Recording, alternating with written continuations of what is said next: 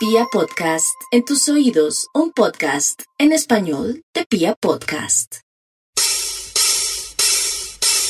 ¿Qué es el amor? ¿Por qué amas? Amor real. ¿Amor real? ¿Cuál es el amor ideal? ¿Cuál es el amor ideal? En Amores Reales e Ideales, un podcast que habla de amor. ¿Por qué amas? Todas tus dudas son resueltas por Jimena Carvajal en Amores Reales e Ideales, un podcast que habla de amor.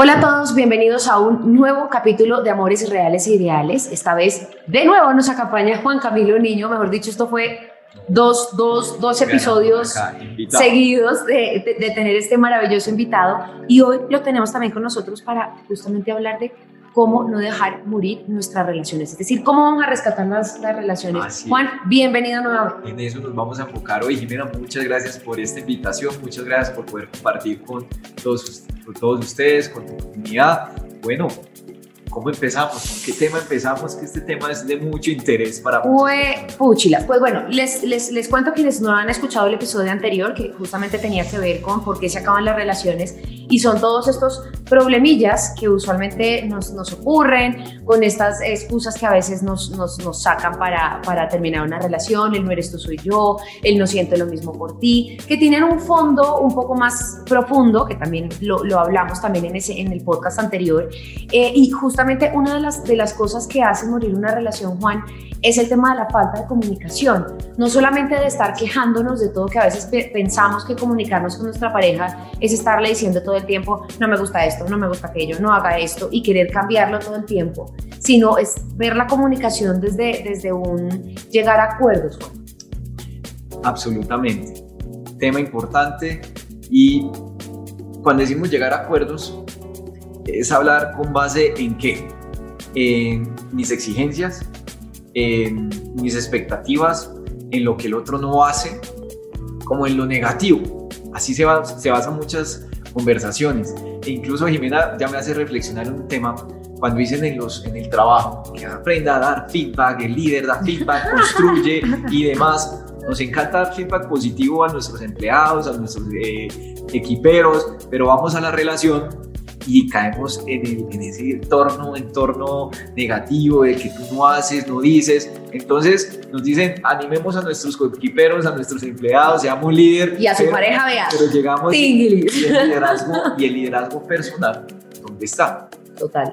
¿Por qué no nos comunicamos de esa misma manera partiendo de lo positivo, partiendo de la ganancia y partiendo un punto, Jimena, aquí profundizando en algo que se llama eh, las intenciones, las intenciones positivas? Que esto es algo que eh, para muchas personas les cuesta entender que de alguna manera todo lo que hace el otro tiene una intención positiva. Ujú. ¿Qué tal es? Lo que pasa es que es complejo, ¿no? Porque además el recibir, que también lo hablábamos en el podcast anterior, el, el- el saber recibir a la otra persona es también recibir ese, ese feedback y esas, y esas intenciones, ¿no? Uno a veces se siente como atacado o como, no, es que yo siempre soy el malo, me estás diciendo X o Y cosa. Entonces, es como poder construir eso desde, desde, desde la, la intención positiva y desde la construcción de, de- de una oportunidad de mejora que se llamaría en temas empresariales, ya que también estamos hablando de eso. Por ejemplo, algo que acaba relaciones, que estamos hablando ya cómo recuperarles, son los celos. Uno puede decir, bien, hay personas que son celosas, todos sentimos celos naturalmente. Y es hasta bueno sentirlos porque pues uno se siente cercano, quiere estar con la, con la pareja. Pero cuando hay una persona celosa que no logra con- eh, controlar esos celos, hay una intención positiva. ¿En qué sentido? Yo, es que Eh, espérate un momento, explícame. que si celo, de alguna manera hay un cariño. Hay que aprender a diferenciar. Primero porque si partimos de que los celos son algo negativo, puede que la persona, la otra persona sea insegura y tenga otra cantidad de eh, valores, de cosas que gustemos de esa persona, que sea Ujú. inteligente, que sea, eh, nos cuide y demás. Entonces, cuando partimos de la intención positiva, hay que partir que para el otro, así sea difícil, está intentando algo en su haber, es decir, Ok. corresponder, no perdernos, pero Cuando partimos de la intención positiva, ahí empezamos a ampliar. El hecho es cómo empezamos la conversación. Si uno parte de la intención positiva, se facilita, porque después la empiezas a evolucionar y puedes encontrar otras arandelas en las que puedes llegar a concluir que, oiga, de pronto algo no está bien. Si me quieres proteger, pero de pronto algo no está bien. Es eso, es una forma de, de- de iniciar una conversación. Pero, por ejemplo, con el tema de los celos, el tema de la, de la intención positiva, ¿cómo no mezcolanzar entre esa intención y un tema como de, como de justificar unas actitudes o unas situaciones complejas eh, que se dan a partir de los celos? O sea, ¿cómo puedo llegar a ese equilibrio, ese balance de decir, ah, ok, listo, esto es un tema, esto es un tema con una intención positiva y no es como, ay, no, entonces, no, ahora es que él me da la jeta porque tiene una intención positiva súper bonita y es que es súper inseguro. O sea, ¿cómo podemos llegar a, a- a justamente no, no, no trasbiscochar, vuelvo a mi palabra maravillosa, entre, eh, entre una intención positiva y un tema de justificar de repente las acciones del otro? genial esa, esa, esa, digamos, esa precisión que hacen. Si tenemos claros cuáles son nuestros innegociables, qué es lo que valoramos, tenemos un marco para abordar las circunstancias. Pero si no tenemos claro que estamos dispuestos y dispuestas, un hombre, una mujer, a, so- a tolerar, pues claro, la intención positiva se, se, se, se, Trasbiscocha, se sí, o se vuelve, per- se vuelve perversa. Sí, total. El hecho de ver la intención positiva en las personas es abrirnos a la conversación. Mm. Pero claro, no, no, la- con la violencia hay una intención, pero no es el procedimiento, no es la manera de hacerlo. Partir de la intención positiva incluso nos sirve para las cosas menores. Ujú. Si haz de cuenta que el, el novio o el esposo no le gusta lavar la losa, sino que en vez de lavar la losa se va y lava el baño. Su intención es colaborar, Está perfecto. sí, pero no quiere hacer lavar los platos. Ahí es cuando está la intención positiva. En vez de sentirnos ofendidas porque él no hace lo que yo digo, sí, pues él está haciendo otra cosa. Pero está Ok. tratando de contribuir. Ese es otro ejemplo de la, de la intención positiva. Ok, no, está buenísimo. Lo que los papás hacen, por ejemplo, si nos vamos a, a esas relaciones de familia, que la mamá es, llame, mi hijo, llame, estar pendiente, ay, que es que dígame dónde está. La intención positiva de la madre es cuidarnos, Total. No ser Sí, no, pesada, no controlarnos. no controlar. Que son dos cosas Ahí diferentes, está una gran total. diferencia, porque nos fuimos de la intención positiva a algo muy profundo que es, bueno, la- las relaciones tóxicas, a ese, en ese diario vivir en el que si nos confundimos y empezamos a juzgar, pues se puede complicar la relación o al empezar a ver estas intenciones, podemos dar espacio a la conversación con la otra pareja. Total. Y veníamos hablando también en, en el capítulo anterior justamente de este tema de eh, aprender a hacer peticiones y, de repente a comprender nuestras necesidades. Está bien tener necesidades.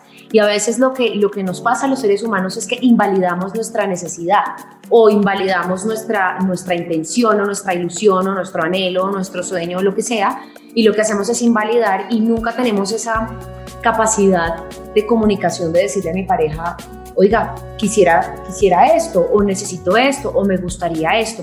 No desde, desde el dolor, el sufrimiento y la necesidad eh, de llenar un vacío, sino de también aceptar que tenemos o que queremos cosas diferentes en una relación y tenemos también toda la posibilidad de hacer peticiones, de hablar de esos tolerables y de esos no tolerables, que son eso que estabas to- tocando ahorita, de bueno, que, que, que estoy dispuesto a tolerar, no, no tanto a soportar, sino a, a- a tolerar y aceptar, y que no estoy dispuesto a hacerlo. Y yo pienso que ahí es donde también empieza una etapa de construcción de relación desde la comunicación, no solo desde el pedir, sino también desde el escuchar, desde el, el saber recibir las peticiones del otro y poder ceder un poco. Siento que esto también tiene que ver con cosas básicas y con, y con conflictos básicos que pueden tener como, o podemos tener como, como pareja. eh, y son cosas como, no sé, oye, eh, porfa no dejes la toalla mojada encima de la cama. Son cosas ridículas.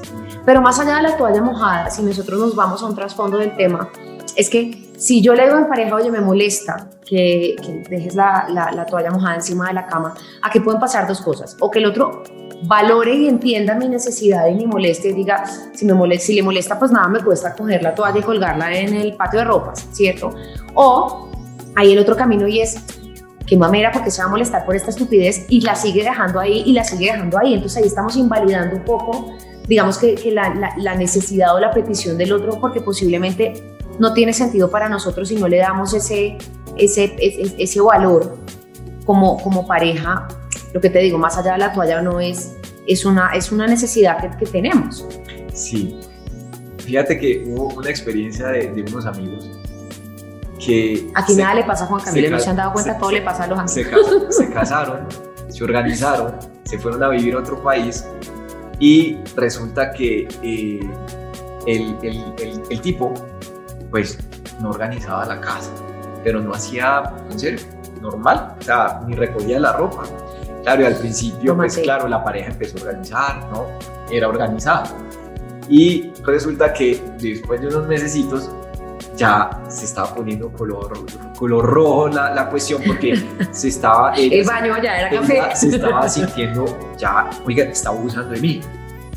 Está abusando de mí. ¿Cómo así que me, me casé con un conchudo? ¿Cómo así?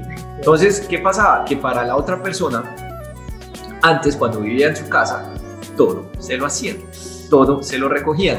Pero entonces lo importante, que llega un punto en que en vez de haber esperar o no esperar a que llegue uno a un punto en el que la olla, la olla a presión va a explotar, Se estallan los Sparkies, como es digo la yo. comunicación Total. lo que, tú, lo que tú mencionabas. Oiga, si yo valoro la organización, pero el otro no lo ve, y fíjate, algo tan básico, una pareja que llevaba muchos años de, de- de novios, se casaron, pero no habían convivido juntos.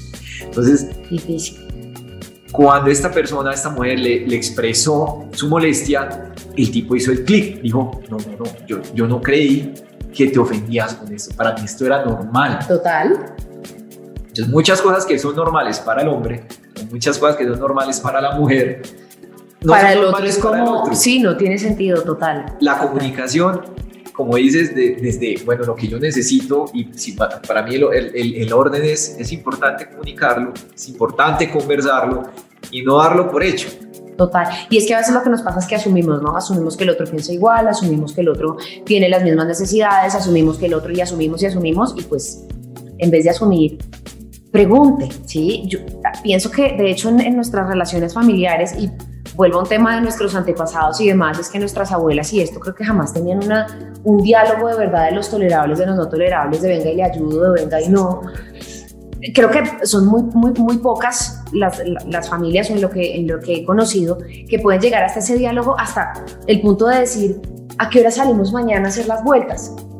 No, yo no pregunto, yo no pregunto porque qué tal que eso sea un conflicto, yo más bien estoy lista desde las 5 de la mañana y son las 3 de la tarde y no hemos salido. No es más fácil como preguntar algo tan sencillo y tan básico, pero, pero se nos olvidó, no solamente lo que, lo que hablábamos con un tema de pareja, sino en la vida real, en las relaciones reales de trabajo, de amistad, de lo que sea, necesitamos esa comunicación y necesitamos hacer esas, esas peticiones y, llegamos a, y llegar a esos, no, a esos tolerables y a esos no tolerables. Otra cosa fundamental para poder rescatar nuestras relaciones o no dejarlas morir es respetar los espacios. Creo que a veces nos sofocamos como pareja porque no podemos entender que cada quien tiene una vida, tiene unos espacios diferentes, tiene unos amigos distintos. Quejarte era que el man se quiera jugar billar y no ahí al lado de la bola 8 a ver qué va a pasar, no quejarte era. Así es. Es más, hay una, una serie de necesidades, Jimena, unas necesidades psicológicas básicas, son seis, que mueven el comportamiento humano, que explican por qué hacemos lo que Lo que hacemos. Y el tema de, de sofocarse, de no permitirle a la persona crecer, sea en sus relaciones, sea en tener tiempo libre para tener tiempo libre para crecer en lo artístico, lo espiritual, sus relaciones, su familia, leer, estudiar. Total. Eso puede, en últimas, choquear mucho una relación, porque el sofoco, pues, impide que vayamos, a que vayamos hacia elementos o espacios que son individuales. Uno solo puede estudiar solo, uno solo puede leer solo. Cada quien tiene un espacio para desarrollarse. Y otra cosa que cuando hablas del sofoco, me hace recordar una relación que tuve, eh, joven, joven, joven, en la que yo hacía y mi pareja me acompañaba, me quería acompañar.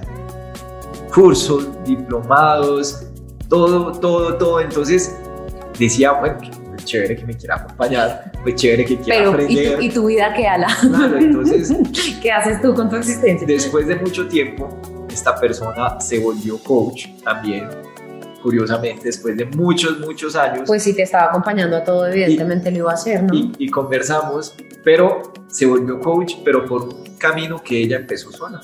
Ok. Después de que terminamos, fue la relación más larga que yo tuve. Terminamos y empezó como un proceso de autodescubrimiento que después de casi una década nos volvimos a encontrar y ella encontró que precisamente había buscado muchas relaciones en el que ella no buscaba su espacio, en el que ella no se había encontrado. En el que Vivía para alguien más. Vivía para alguien más. Sí, para cumplir los sueños de otros. No, nos pasa a todos. Entonces, eh, el crecimiento es importante, que es una de esas necesidades. Todos queremos crecer, pero hay que saber qué, en, sobre qué queremos crecer. Totalmente. Si la parte espiritual es muy importante para nosotros y nuestra pareja no, hay que permitirlo hacer. Si quiere eh, crecer en lo, en lo intelectual, hay que permitirlo. Si quiere crecer en lo físico y a mí no me gusta, hay que permitírselo hacer. Ujú. Porque si no se permite, empiezan las frustraciones, empiezan por qué no me siento bien en esta relación. Y empiezas a culpar el otro, a culpar al otro y a responsabilizarlo de tus frustraciones y de lo que no logras en, en tu vida como ser humano. pues. Efectivamente, y nuevamente vienen a comunicar. Pero debemos saber esas necesidades, entender que existen para, para tomar decisiones y decir, bueno, acá está pasando esto. Quizás debería buscar otra forma de satisfacer esa necesidad, porque ahí viene un punto importante, Jimena, es que todos tenemos necesidades, todos tenemos expectativas, Ujú. pero tenemos diferentes formas de satisfacerlas o elegimos formas que no son tan saludables para satisfacerlas. Claro, y ahí lo que pasa muchas veces también es que lo hablábamos hace un ratito antes de, grabar y es que si nosotros eh, tenemos cierta manera de hacer las cosas y hablábamos sobre todo de- de- del trabajo y cuando amamos lo que hacemos, que creo que a los dos nos pasa, entonces son las 11 de la noche y uno está leyendo el libro, haciendo X o Y cosa y de repente la, la pareja de uno quiere hacer otras cosas y uno está uno está súper involucrado con eso, pero muchas veces también descuidamos esto, ¿no? Entonces descuidamos nuestra vida de pareja, descuidamos su necesidad por estar pegados todo el tiempo en algo que realmente suple nuestra necesidad y nos inspira y nos gusta y nos parece Así. chévere, pero olvidamos el resto y cuando ese resto viene y nos exige, por decirlo de cierta manera, algo, nos hace una petición y nos dice, oye, no, no hemos compartido tiempo juntos o lo que sea, uno se siente sofocado. Pero ahí también es empezar a ver si realmente es un sofoco o si realmente lo que, lo que está pasando es que no estoy balanceando mi tiempo hacia mi pareja y hacia mis sueños. Maravilloso ese ejemplo, ese ejemplo, Jimena, y es que eh, creo que lo, lo- lo estamos viendo muy, muy, muy en esta generación, que el, el crecimiento se estudia, se hacen maestrías, se trabajan, se quiere crecer, multinacional o emprender, y claro, pues estamos creciendo, pero estamos creciendo sobre solo una área de vida, que es la profesional. Y el resto. por la material, compramos muchas cosas. Entonces llegamos a viejos y no nos dimos cuenta que estamos satisfaciendo esa necesidad, estamos creciendo, pero de esa manera o evitábamos o rechazábamos o no nos relacionábamos porque quizás esa pareja nos exigía mucho y no nos permitía crecer. Lo importante es, fíjense esta necesidad psicológica básica tan potente, como dimos ya varios ejemplos, de cómo puede estar jugando a través de la, ah, o detrás del telón, condicionando nuestras decisiones y uno no se da cuenta, no se da cuenta, por eso estos procesos y tan valioso este podcast Jimena en el que las personas van aprendiendo cuáles son esos, esos drivers, cuáles son esos Mm. vehículos que nos hacen comportarnos de una u otra manera. Que nos moviliza. Es posible entenderlos, es posible entender por qué hacemos lo que hacemos. Total. Pero yo pienso, y ahí con el tema de entender, más allá de entender, porque pienso que el, primer punto realmente es hacer conciencia, es decir, ah, pucha, me está pasando esto y soy consciente de esto. Ahora, aquí tenemos otra cosa que es hacernos responsables y poder reaccionar, ¿cierto? O tomar acciones sobre este tipo de cosas para que podamos empezar a cambiar esa forma de percibir las relaciones, de tener una relación de pareja y de empezar a balancear este tema. Y hablamos con el tema de balance también en, en el tema de no sofocarnos y de darnos nuestros espacios. Y pienso que aquí también es importante resaltar el tema de tener un equilibrio entre el apego y el desapego. Hay relaciones de mucho apego o hay personas que son muy, muy apegadas a su pareja porque muchas veces viven para otra persona y, y no, y no tienen como ese espacio para, para ellos mismos. Y también hay otro extremo que es el tema del desapego.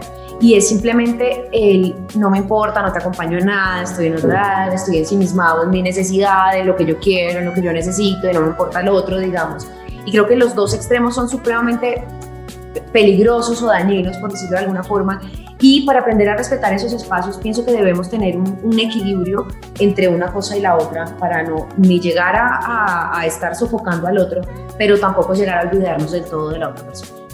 Das en un punto, Jimena, que nos lleva al, a algo que se llama la, la, la, madurez, la madurez de los estados emocionales o la madurez de nuestra, nuestra madurez emocional. Uh -huh. Y son diferentes niveles que en el, a lo largo de la vida vamos a estar yendo de uno a otro, de uno a otro, y tenemos que identificar en cuál nos encontramos. Tú mencionas el del apego.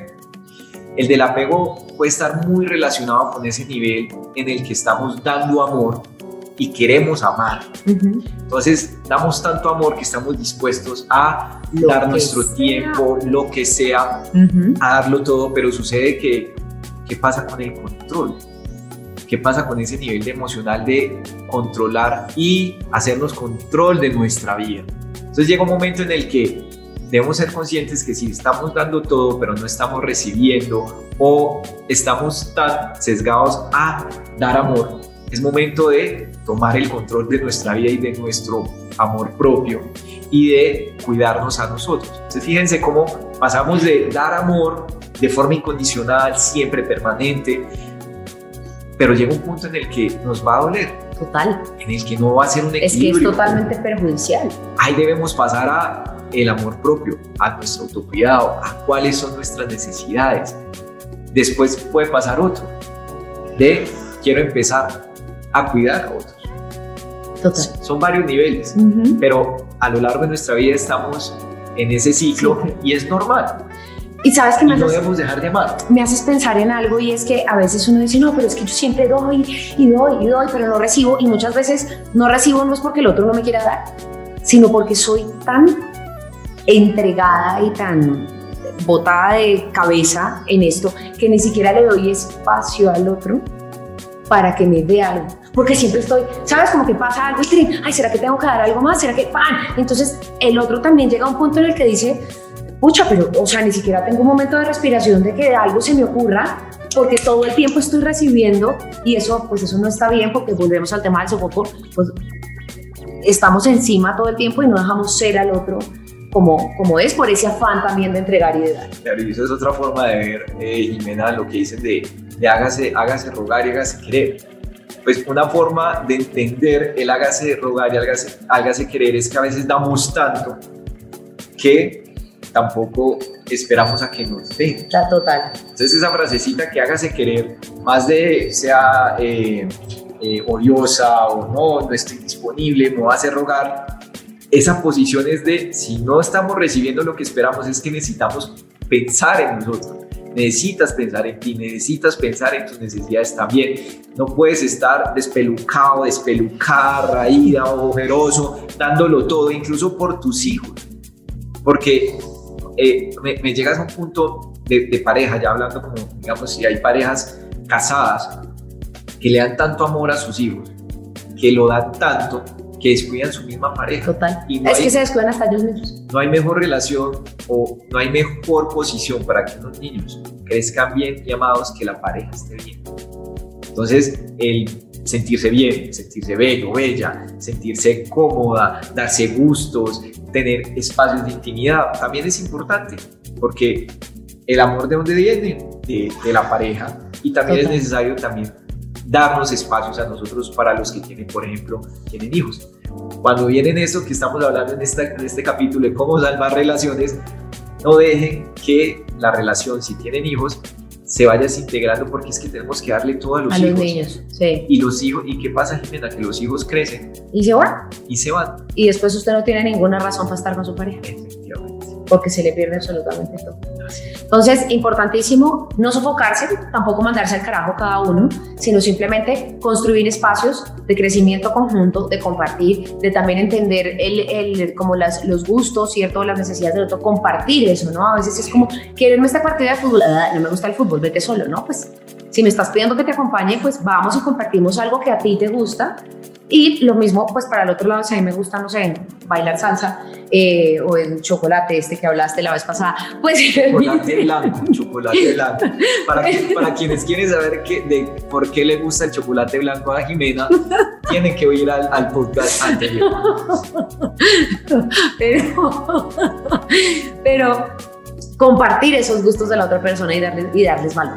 Y por último, también ya para ir como medio cerrando este, este capítulo, es eh, hablar de esos patrones y esos modelos relacionales, ¿no? Empezar a hacer conciencia, volvemos otra vez, y entender cómo me relaciono, que ahorita también tocaste un poquito e- ese tema con el tema de las necesidades, justamente de esas seis necesidades eh, básicas que tenemos como seres humanos, donde alguna de ellas no es suplida en nuestra infancia, ahí nosotros empezamos a generar patrones y empezamos a generar puntos fuertes de identidad y de personalidad que nos hacen sobrevivir ante ese dolor de no recibir o no satisfacer esa necesidad, que evidentemente nos funcionan en algún momento de la vida, sobre todo cuando somos niños, pero resulta que ya en nuestra adultez posiblemente pues no nos están funcionando, Sí. pero no nos damos cuenta y empezamos a construir nuestras relaciones desde ese vacío emocional o desde esa necesidad o de ese querer suplir la necesidad básica inconsciente que, que no fue suplida en, en nuestra infancia y desde ahí es que empiezan a surgir los patrones. punto importantísimo, Jimena,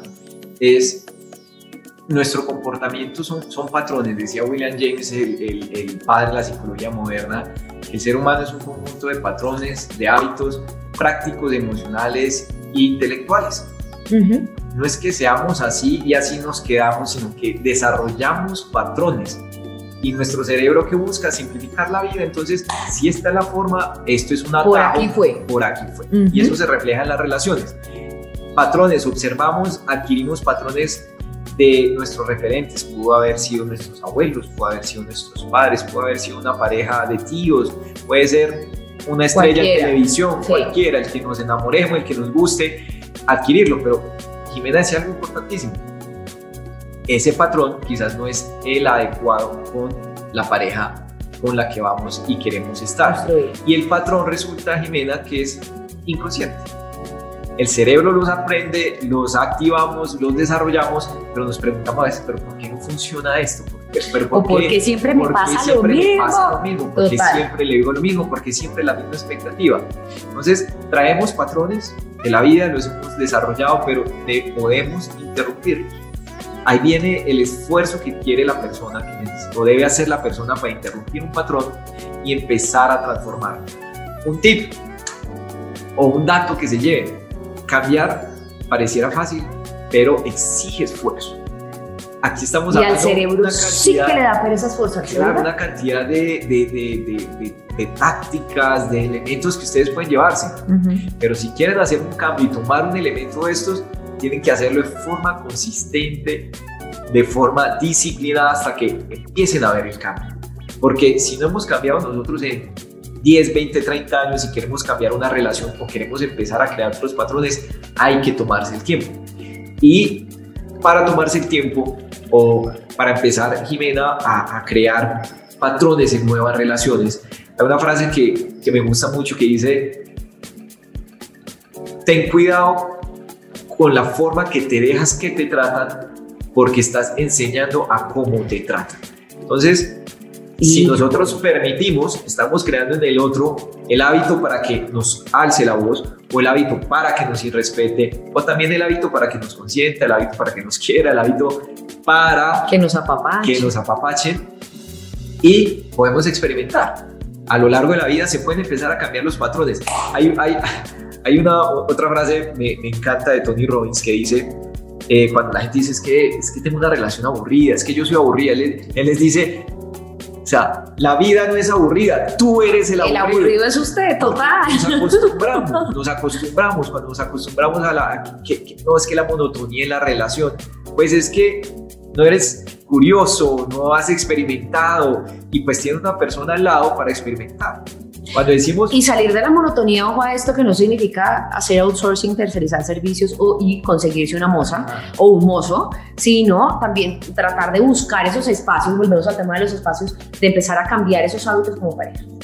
Mira, estaba leyendo un librito que se llama Juca. Es sobre hábitos, pero para el diseño de productos digitales. Y el mismo autor decía, los hábitos son tan poderosos que en un momento de mi vida eh, decía, había perdido la chispa con mi esposa. Y me puse a hacer un ejercicio consciente de qué pasaba después de las nueve. Y cada uno estaba en su tableta, cada uno estaba en lo suyo, hasta que decidieron hacer algo muy curioso, Jimena. Compraron un dispositivo que cortaba el wifi de 9 a 6 de la mañana. Entonces, Pero tener que hacer eso en vez de tomar una decisión, pero bueno, claro, es lo que hay. pero entonces ahí viene. Total. Esa es una forma como ellos decidieron interrumpir un patrón y empezaron a revitalizar la relación. Así de, mi- miren cómo una persona de ese nivel dice, bueno, ¿cómo rompo un patrón? Hay muchas formas creativas. Total. Puedes tomar Yo decisión, quito internet. puedes hacer mil cosas para decir, bueno, ¿cómo le metemos candela a la relación? ¿Cómo le metemos chispa? ¿Cómo hacemos algo diferente? Pero no lo decidimos. O es más fácil decir, hoy busco una persona nueva para buscar esa variedad en la relación y experimentar algo diferente. ¿Qué mejor que hacerlo con la pareja? Así es, totalmente cierto. Eh, hay algo que quería tocar y se me acaba de olvidar, pues porque así soy yo, ya saben ustedes. Eh, con lo que, ah, ya me acordé, con el tema de, de- de que cambiar es, es, no es tan fácil porque requiere, requiere ciertos esfuerzos, ¿cierto? Y acá también lo importante es empezar a ver, y era algo que también hablábamos en el, en el capítulo anterior, y es ver que tenemos que cambiar nosotros. Porque lo que nos pasa muchas veces es que queremos cambiar al otro. Y creo que si, si estamos hablando de que el amor es un poco el aprender a recibir y la aceptación del otro, así como el amor propio es la aceptación de nosotros mismos, eh, pues efectivamente no podemos llegar simplemente a empezar a exigir al otro que haga o no haga cosas. Que hay que llegar a acuerdos, sí, que posiblemente a ambos lados tenemos que cambiar, mejorar, eh, crecer juntos y hacer, hacer muchas cosas juntos como pareja, pero no, no podemos estar pretendiendo todo el tiempo cambiar al otro y mucho menos salvar al otro, que también pasa mucho, ¿no? Que, ay, Dios me puso en el camino de este hombre porque necesito salvar. No, no, amor, no, aquí no vamos a salvar a nadie, ni Dios te puso en el camino. Posiblemente sí, está bien. Hay personas que necesitan ayuda y uno los puede ayudar a cambiar, pero no se enamore ¿sí? por, por lo menos mientras, mientras hace su proceso. Pero, pero sí me parece importante ver el cambio desde, desde mi, mi, mi propio yo, digamos, y desde mi propia necesidad y desde ese autoconocimiento y, y ver esos patrones importantes que tenemos a la hora de relacionar. Y mira, tú me mencionas, esa es, esa es la fórmula secreta del cambio, de todo, de nuestras relaciones, con nuestro jefe, con nuestra pareja, con nuestros amigos, con nuestros socios. Hay que empezar por uno, porque tenemos sesgos, tenemos expectativas, eh, tenemos necesidades. Cuando empezamos a cambiar, que fíjense esto, cuando cambiamos está sobre nuestro control Total. está en nuestro control. El resto de personas, a poco podemos influirlas, a poco podemos sugerirlas, pero es ingenuo pensar que mi pareja va a cambiar, esperar que esto va a cambiar, porque ella va a cambiar, porque yo se lo dije alguna vez. Sí, no. Podemos empezar a cambiar patrones, nuestros hábitos, nuestras formas de esperar, nuestra forma de satisfacer nuestras necesidades. Y de esa forma pueden experimentar, que esto es lo, lo- lo- lo más interesante, Jimena, uno en su interior, en su mente puede estar haciendo y pensando cosas y experimentando y viendo cómo reacciona el otro para empezar a transformar la relación. Muchas veces decimos, no es que él es así. Bueno, quizás uno no, inter- no- intentado otra manera de abordar el tema, de decirlo, de aproximarse, de motivarlo.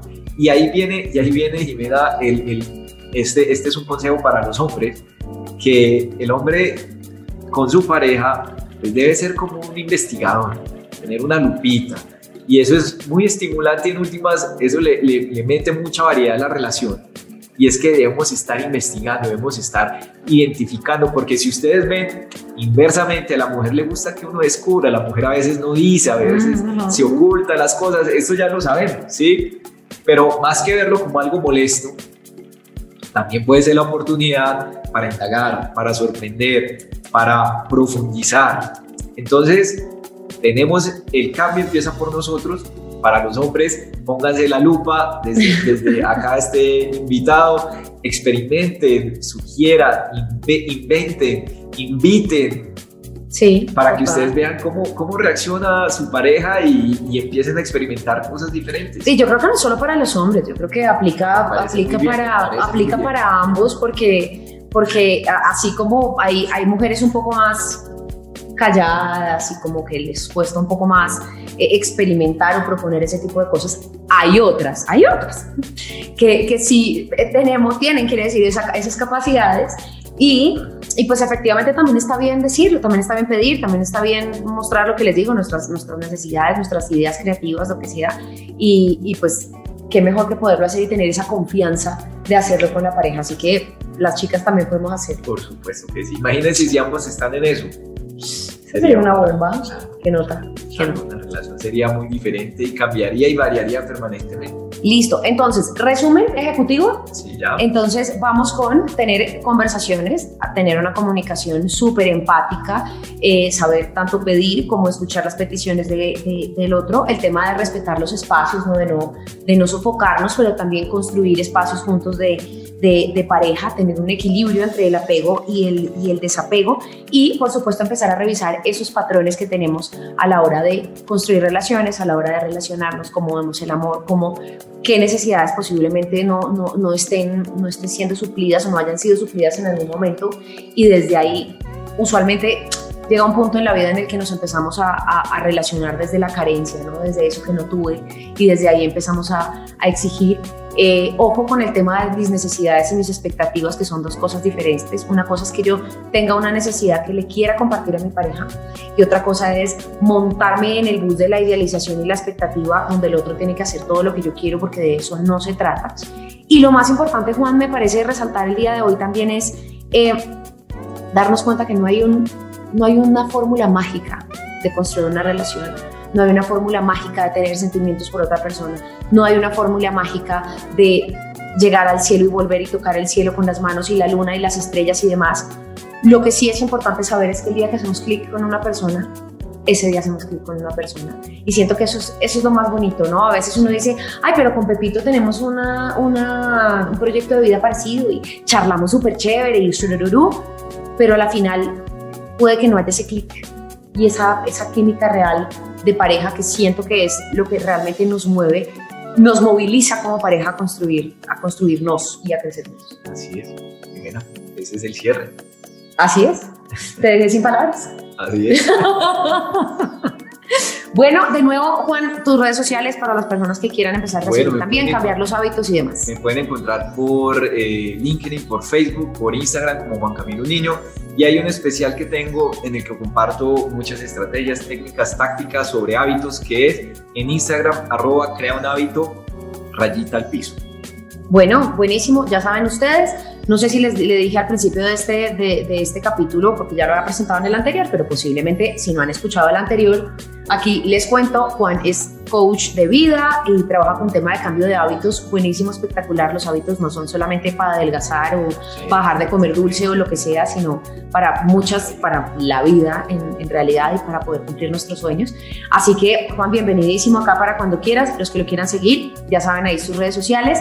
Y recuerden también mi Instagram, sobre todo, que es por donde más eh, contenido comparto, es arroba Jimena con X, guion al piso Carvajal M. Así que ahí nos vemos. Facebook, Jimena Carvajal M también. Bueno, chao, chao, muchas chao gracias. a todos, que estén muy bien, cuídense. Vale.